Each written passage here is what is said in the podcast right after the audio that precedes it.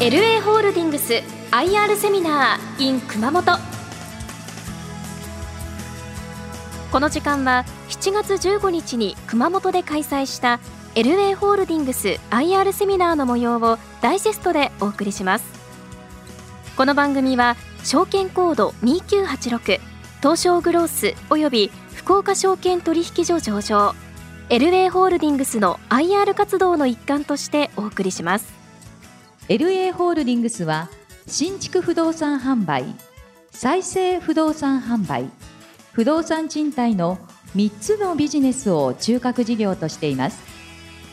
2023年よりマンションデベロッパーの株式会社ファンスタイルを子会社化し沖縄県に進出。また6月14日に福岡証券取引所へ重複上場を果たしました。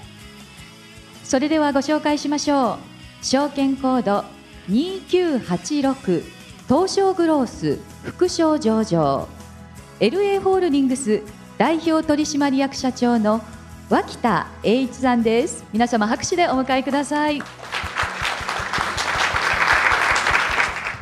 聞き手は兜町カタリスト桜井英明さんでお送りします。まあ、あの不動産が熱いと言われているはい。熊本で不動産のお話を社長伺いたいと思いますのでよろしくお願いします。お願いします。えー、LA ホールディングス社長の脇田英二と申します。よろしくお願いいたします。今日はですね、えー会社概要をさらっと、おーそれから事業内容と、おーまあ、最後、一番重要なね、えーこの中継と経営指標、それから株主還元ということで、えーこの大体3つに分けてお話しいたします。まあ、だんだんだんだん最後の方にね、重要なお話をしますんで、えーよろしくお願いいたします。はい、えーまず早速出てきました会社概要ということで、LA ホールディングスということで、不動産会社を束ねるホールディングカンパニーでございます。えー設立2020年ということで、ホールディング自体丸3年ですけれども、後ほど遠隔で出てきますが、会社は1990年からのということになっております。えー事業内容、新築不動産、再生不動産、不動産賃貸と書いてありますが、えー皆さんイメージですね、テレビの CM なんかでよく見ます、あの、三井不動産という、まあ、日本代表する企業ございます。私どもですね、実は事業内容は三井不動産さんと全く同じ、事業をやっております。しかしながら、連結従業員数は80名ということと、時価総額で言いますと、大体100分の1ぐらいと、人数はさらに少ない人数で、高収益を上げていこうと、こんな会社でございます。はい、右側に福ハローと書いてあります。えー私どものこのね、会社名とともに、まずこの証券コードをですね、えー覚えていただいて、ちょっと検索していただいて、え株価を見ていただけたらと、また、えー私どもの株に興味を持っていただいて、えー投資をいしていただけたらと、このように考えております。はい、えー遠隔となります。え先ほど申し上げました通り、えー1990年に会社設立しております。2006年に大正大阪証券取引所のヘラクレスに上場ということと、私が社長に就任いたしましたのが、2013年の3月ということで、社長就任しまして10年経ちます。それから、この下に書いてありますように、2020年ホールディング化ということで、今年のトピックスとしましては、福岡証券取引所の方に重複上場させていただいたと。これは、あの、私どもの会社、本社東京ですが、この九州地区、それから沖縄、ここをやはり重点エリアとして、事業をより伸ばしていこうと、まあ、こういう意識の表れでございます。まあ、そういった一環としまして、昨年、沖縄の会社を M&A で買収しまして、連結会社員化いたしました。社長分かりやすいですよねやっぱりエリア重視っていうところがあってかつ上場されたっていうところですか？これはもうメッセージと受け取ってもよろしいんでしょうか？はい。あの、なかなかですね、やはり東京の会社がですね、その地域地域でご認識いただくというのが、あ、の難しい、えー状況でございます。まあ、あの事業をね、あのやりましても、やはりもともと地元にね、ある会社がありますんで、あのそういった意味で、やはり地方証券取引所に、えー上場していくということは、非常に有効な手立てではないかなと、このように考えております。えおかげさまで、ここ数期や、毎期利益を最高益更新していると、こんな状況でございますので、この表で、ますますご期待をいただけたらと思います。はい、最終年度ね、営業利益64億というふうに書いてありますが、まあ、あの昨年、沖縄の、ね、会社を傘下に入れた状況で、それまで従業員数50名ほどだったんですが、今年から80名ということでえ、私どもの会社、1人当たりのパーヘッドがですね、大体営業利益で9000万ぐらい出てたんですね。でちょっと人数増えましたんで、さらにやはり利益出していかなくちゃいけないということで、最終年度64億円ということを計画しております。事業内容の説明に入らせて、まあ、大きく3つですね、先ほど三井不動産さんと言いましたが、えこれを3つ噛み砕いて説明させていただきます。はい、えー、事業セグメントで、まあ、新築不動産ということで、私どもの会社はですね、いろんなことをそれぞれやっていこうと、まあ、その一つの事業に特化せずですね、脱特化、全方位といいまして、新築不動産、まあ、新築不動産でも商業系、住宅系、いろんなことをやっていこうと。それから再生不動産についてもしかり。でそれから不動産賃貸。これはやはり回転型ビジネスやってる会社ですとね、やはりあの事業の安定感というところで、えー、まあ、いつ何時でもしっかりとした PL が出る基盤を作ろうということで、不動産賃貸業と。ですから、えー、売上高の中で、これ、毎期ですね、えー、実は昨年は新築不動産多かったです。期によっては再生不動産が多くなることございます。こういった慎重を重ねながら企業を成長させていこうというのが私どもの会社でございます。ビジネスモデルと書いてありますが、あの、私どもの事業、これ新築不動産販売とありますが、デベロッパーですので、基本ですね、何か土地なり建物なりを買って、えー、物を作って販売していくということですから、まあ、いわゆる車で行けばメーカーと製造業と不動産の製造業であると思います。これらの常に付加価値をつけて再生不動産にしましても新築不動産にしましても加工して付加価値をつけて販売していくというビジネスモデルを表しているのがこの図表でございます。これ社長あの誤解のないように伺っておきたいんですが、はい、新築不動産販売、はい、分譲ということではないと見てよろしいんでしょうか？はい、あの私どもですね分譲マンションもやっております。分譲も入っているということです、ね、ですから、あの先ほど申し上げました通り、まあ一つの事業に特化せずですね。あの案件案件柔軟にものづくりをしていこうと、もうこういう会社でございます。まあ、そのような事業の中で、これまあ一つの事例です。これはまあ新築不動産を開発する中で、これはいわゆるさっきの B2C の分譲マンションということではなくですね、まあ、収益不動産え、例えばえ店舗ビルだったりとかえ、オフィスビルであったりとか、こういったものを開発して商品化してえ、ファンド、リートを、投資家に売却していくと。で、この時ですね、私どもの会社の特徴ですね、あの、グロース不動産会社20社あって、いろいろ収益不動産開発している会社ございますが、開発規模、まあ、10億円から40億円と、まあ、先ほどの三井不動産さんなんかがやらない規模をやっていこうと。で、開発期間2年から3年。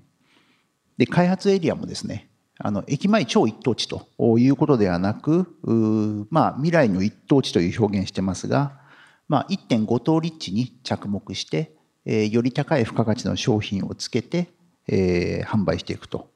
まあ、こういう事業でございます。これまあ具体的な事例ですね。現在私ども不動産子会社の中では、えー、とラーアトレという会社が福岡に支店がございます。まあ、それから先ほど申し上げました通り、昨年末にまあ沖縄に、えー、マンションデベロッパーということなんですが、事例で、えー、住宅ということで、まあ、これは東京、場所は渋谷区の小東という、まあ、あの高級住宅街になりますが、えー、ここで、えー、分譲マンションではなく、賃貸マンションをやってみようというのが私どもの戦略です。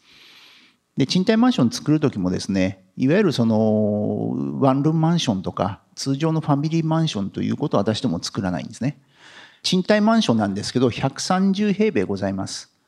まあ、一戸建てとかね、あの分譲マンションではあるとは思うんですが、えー、私どもはこういった賃貸でこういう商品を供給したらどうかと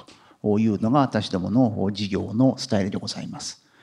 まあ、賃料110万で右側なんかねこれペントハウスメゾネットで上にジャグジーついて230万ということで、まあ、こんなの借りる人いるのかなという疑問に思われる方いらっしゃるかと思いますが実は私どもの供給している商品非常に人気ございまして、え、常に満室でございます。でこの230万というのもねこの普通だったらねローン払えるんじゃないかな物買った方がいいんじゃないかなと思うんですけどやはり賃貸だからこそ、まあ、これをまた住んで違うまた商品に引っ越すということがしやすいんですね。でこういったマーケットが実は東京にございます。でこういった商品を実は、えー、こちらのエリアでもできないかなということで、え、現在、え、福岡で、え、このドアーズという商品の今開発を進めている、え、次第でございます。新築不動産のお話をさせていただきました。え、それで私ども、まあ、不動産ね、開発する中で、再生不動産ということで、まあ、なかなかこの熊本、九州エリアで、えー、再生不動産なんだろうということなんですが、まあ、東京ですと、やはり土地が限られているということで、新築不動産の販売よりも、実は東京都の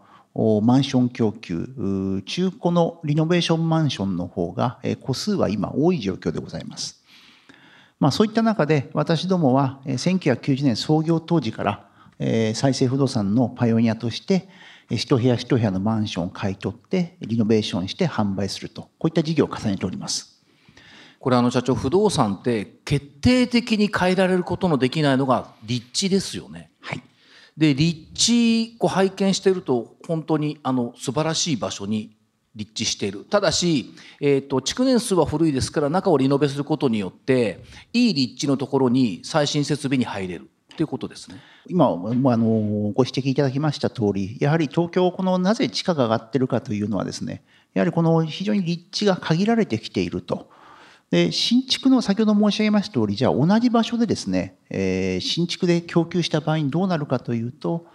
例えば先ほどの話じゃない新築で合建するものが私どものリノベーションマンションであれば、まあ、3億から、まあ、高くても4億しない程度買えると。で、えー、これはですねやはりあのお客様にとって選択肢になるわけですね。でまあ、あの外観その他は、え、古いんですが中は最新の設備ということで、また間取りも現代にマッチしてると。でかつですねこの100平米以上の大きい住宅っていうのは非常に供給少ないんですね新築でも。そういったところも私どもの事業の追い風になっているとこのような状況でございます。はい、これは何を説明しているかというとですね、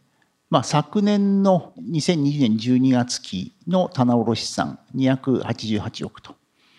で、えー、もう今6月閉まったんで、セカンドクォーターの発表8月の中旬に行いますが、まあ、現在まだ、えー、発表前ですので、えー、第1クォーターの数字になります。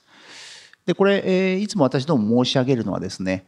あのなかなか不動産会社っていうのは総資産を借り入れ多いんで、えー、中にやっぱアナリストの方にですね、不動産興味ないと、借り入れ多い大丈夫と。で、棚卸資産増えると在庫増えてるんじゃないのとご指摘受けるんですね。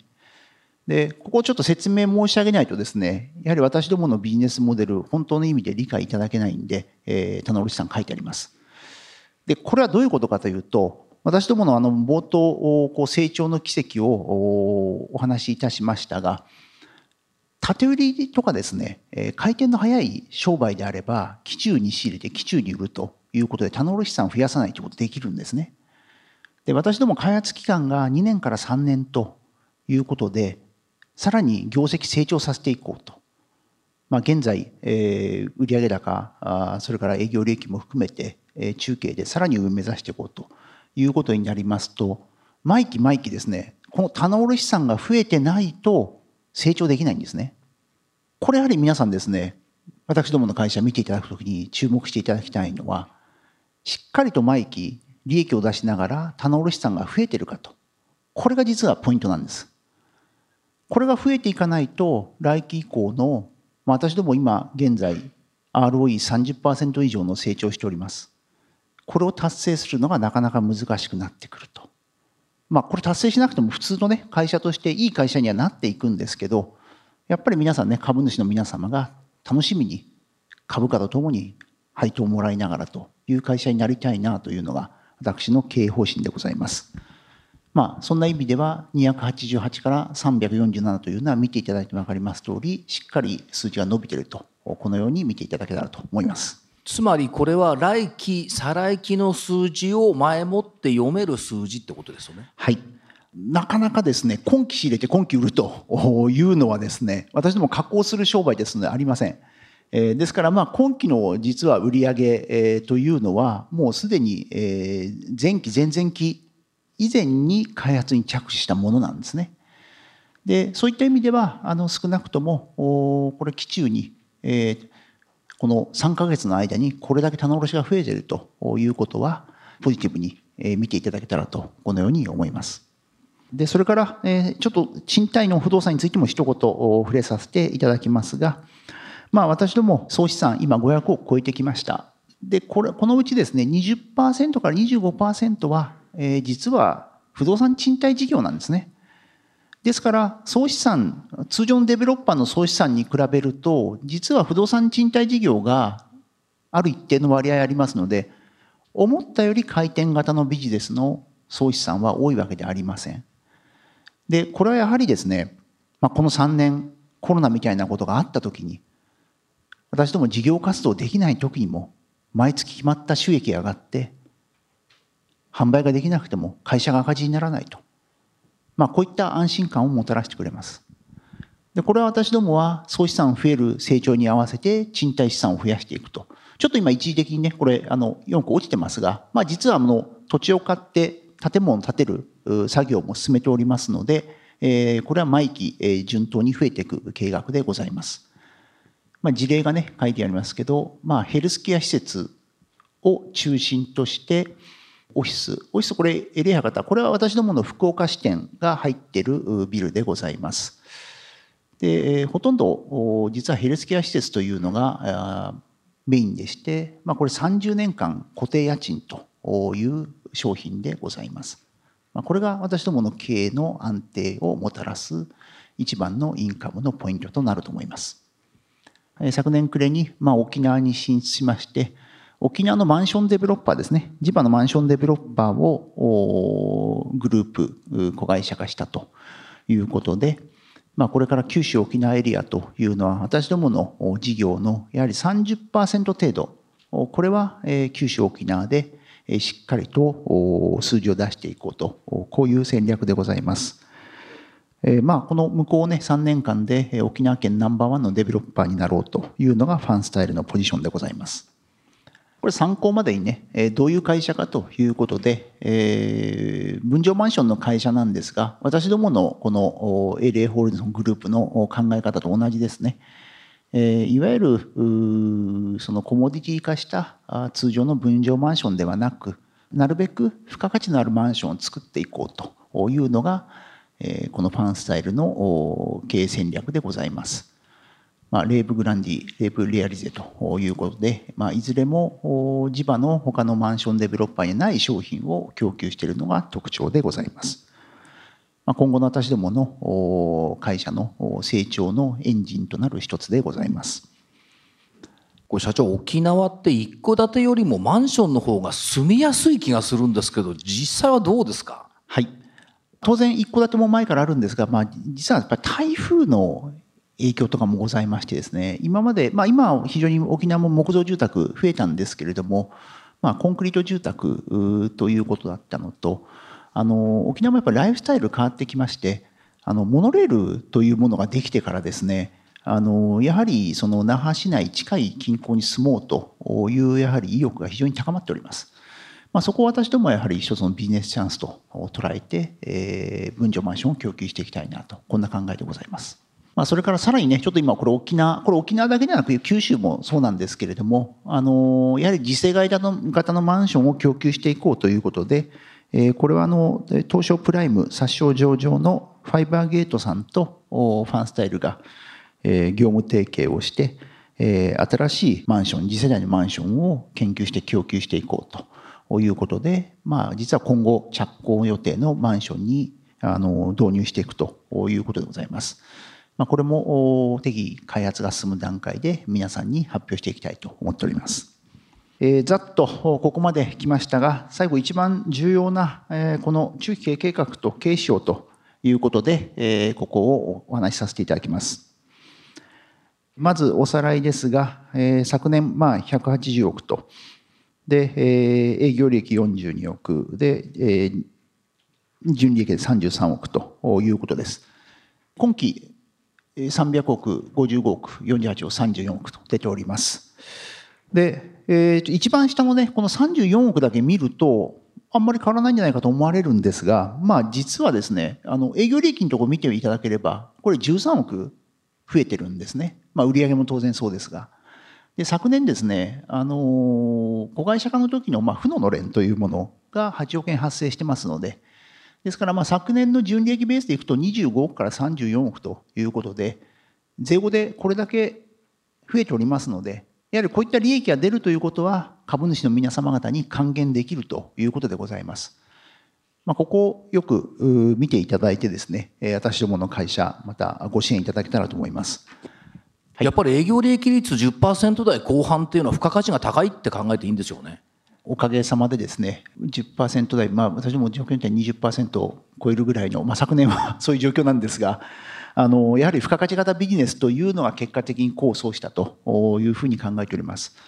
まあ、これからも、あの、やはりまだまだ、え現在時価総額300億いく前ですので、まあ、こういった付加価値戦略をやはり進行して、えしっかりと利益を積み重ねていきたいなと、こんな考えでございます。これが、えー、実は私どもが毎年中継を修正して出されております比較でございます。今期も2月に中継計画を出しました。昨年も出しております。まあ実は昨年出した中継に対して今年まあ早々に初年度で数字が超えてしまったんでアップデートせざるを得ないんですね。で、ただ闇雲にアップデートすることできません。で、その時に私どもがしっかりとした昨年よりもアップデートしてよりアグレッシブな数字を提示できる源泉になってますのが実は先ほどの棚卸資産なんです。あの棚卸資産が増えてない状況で、この計画だけですね、上に振るということが、実は振ったところで数字が追いつかないんでできないんです。まあ、しっかりとした仕入れができているということに基づいて、私どももこういう形で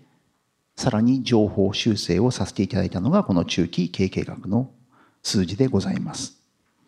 で、現在、まあ、2022年12月期、総資産500億ということで、え早期に600億目指していこうということだったんですが、まあ、第1クォーターで順調に増えて、現在まあ530億まで来ております。で、これはまあ先ほど申し上げました通り、やはり売上利益を積み重ねていくためには、しっかりと棚卸を増やしながら、総資産を増やして事業を行っていくと。で、私どもはそこで一つは、自己資本比率は20%以上と。これ過度に上げてしまいますと ROE 下がってきます。自己資本比率20%なんですが、実はバランスシートの中の借入金というのは私ども長期借入金なんですね、事業は。ですから、まあその何時リーマンショックみたいなことがあっても、特に急に金融クランチ、あのクレジットクランチが起きる、金融収支が起き起きたところで、えー、常に負債の返済を迫られないと。まあこういうバランスシートになっております。で、基本的には配当成功30%以上株主還元をしながら、しかも株価を成長させていこうという欲張りな会社でございます。でざっと今、グロース市場全体の中で、まあ、グロース450社ほどございます。えー、私どもの会社。で、グロース不動産、これ20社ございます。20社平均で今47倍なんですね、PR。で、私ども7.1倍という非常に謙虚な数字になっております。それから1株当たりのね、えー、利益、昨年638円。あの先ほど申し上げました通り、今期実は落ちてるわけじゃないんですね。今期も昨年より成長してます。先ほどの負ののれんのね、数字が実際は昨年は負ののれんがないと、おそらく450円ぐらいなんですね。ですからまあ、当然、数字としましては、2割以上 EPS も成長しております。株主の皆様方にも、しっかりとした還元をしていこうと、こういう企業でございます。配当総額ですね。まあ、実は昨年、今年の3月ですね、配当11億出しております。まあ、配当出しながら株価成長しているんですが、株価成長してるはずなんですが、配当利回りも高すぎるなというぐらいに、これは配当が出しすぎてるのか、株価が低いのか、これはあの投資家の皆様方に判断いただきたいんですが、私どもはしっかりとやっぱり配当を出しながら株価も成長していこうと、まあ、こういう会社でございますので、えー、皆様にやはりこれを見ていただいて、えー、しっかりと他社と比較していただけたらとこのように考えております。まあ、今期の配当利回りで5.1%、まあ、予想利回りで、はい、これ高いですよね。高いと思いますよ、はい、あれですね EPS が成長してるんですけど、はい、まあ、通常ね、株価、あの、EPS これだけ成長しているところであんまり配当出さないんですけど、私ども配当を出させていただいてますので、まあ、これもしかしたら配当出さない方が株価成長するのかなみたいなことを思うんですが。はい。まあ、とは言いながら、やはりですね、これ株主の皆様に、あの、しっかりと利益出して還元していくというのが、あの、私の方針でございます。まあ、これは引き続き、あの、しっかりとした事業で利益を出して、えー、皆様に還元していきたいなと、こんな考えでございます。それから最後にちょっと株価のね、トレンドを見ていただきますと、まあ、この3年でですね、実は2020年の7月、この段階で私どもの会社って株価600円程度だったんですね。で、3年でおかげさまでですね、その当時時価総額30億ぐらいです。翌年、時価総額100億。で、昨年200億まで来ました。で、早期に時価総額300億ということを皆様に申し上げております。で、その先、やはりどんどん成長していこうと、こんな思いでございます。まあ、あの、こうね、上下はしてきますけれども、まあ、常に私どもの会社、まあ、実は決算の数字がですね、非常に今、えー、商品の構成上、第4クォーターに、えー、一気に計上されることが多いんでですね、中には心配される方いらっしゃるんですが、まあ、これはあの物件の特徴と着工したタイミングによるもので、えー、まあ、なるべく均一化はしたいとは思うんですが、こればっかりあの商品の時期に左右されますので、まあ、それらしっかり踏まえた上で私ども計画立っておりますので、ここはやはり皆さんしっかりと見ていただけたらなと思います。そんなことで、えー、最後に株価も含めてお話ししました。で、一番最後にここに証券コードあります。えー、お話一番初めにしましたが、2986、これ最後にまた覚えて、えー、書いていただけたらと思います。え私からのご説明は以上でございます。ご清聴ありがとうございました。ありがとうございました。LA ホールディングス IR セミナー、ご出演は証券コード2986東証グロース副賞上場 LA ホールディングス代表取締役社長の脇田栄一さん聞き手は兜町カタリスト桜井英明さんでお送りしました。脇田さんどうもありがとうございました。皆様今一度大きな拍手をお願いいたします。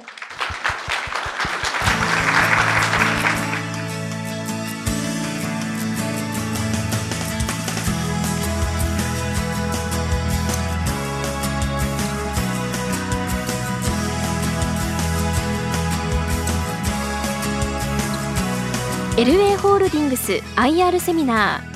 ーこの番組は証券コード2986東証グロースおよび福岡証券取引所上場 LA ホールディングスの IR 活動の一環としてお送りしました。